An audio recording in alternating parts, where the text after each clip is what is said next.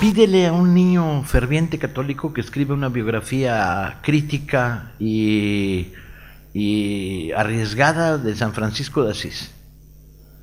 Pues no, coño, que le escriba otro, ¿no? que le escriban los, niños ateos, que les costará menos trabajo. El problema Che es que es el, el personaje mítico de mi generación. Entonces tú no le escupes a los santos, compadre. Te cagas. Y entonces cuando empiezas a trabajar con el Che, te planteas problemas muy particulares. Te planteas, uno, pues si este es mi héroe, ¿qué coño voy a andar yo desmitificando? Que lo desmitifique la derecha, me cago en su madre, ¿no? Yo no, yo por qué, ¿no? A mí me gusta el mito, ¿no?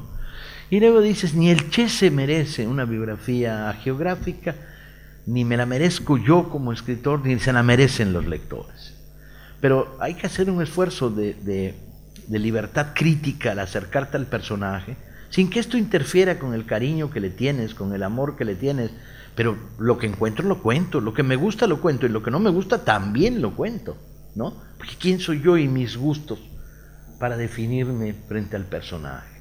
Entonces creas una relación muy conflictiva, sobre todo cuando trabajas como personajes como el Che. El Che a lo largo de su vida no tuvo más de seis o siete amigos íntimos.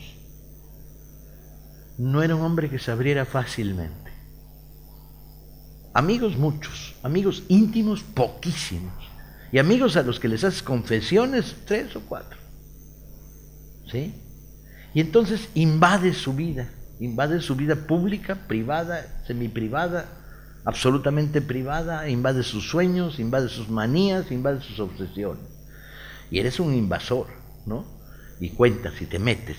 Y, y muchas, yo tengo cuatro fotos del Che en el despacho en mi casa, vino un temblor y una se me ladeó. Entonces el Che me miraba de lado, ¿no?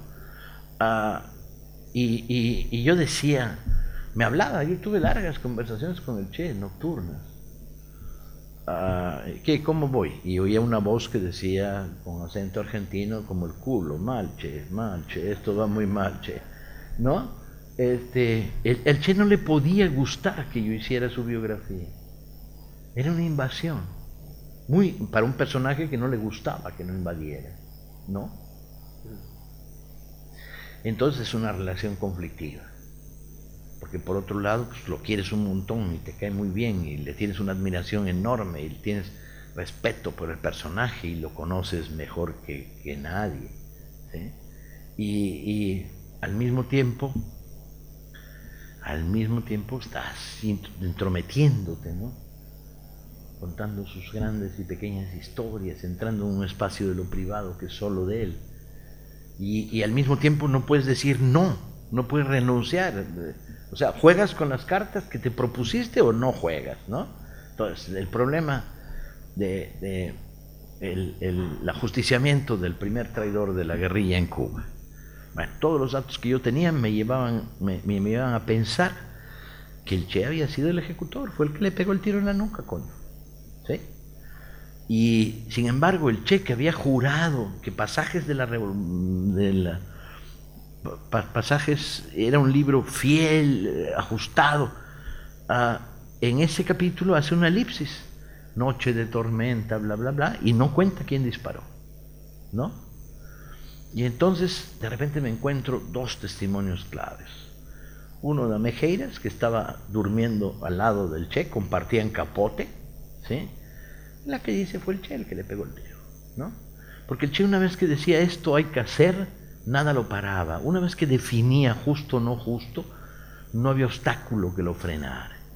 Y entonces, bueno, pues punto, fue el Che el que le pegó el tiro.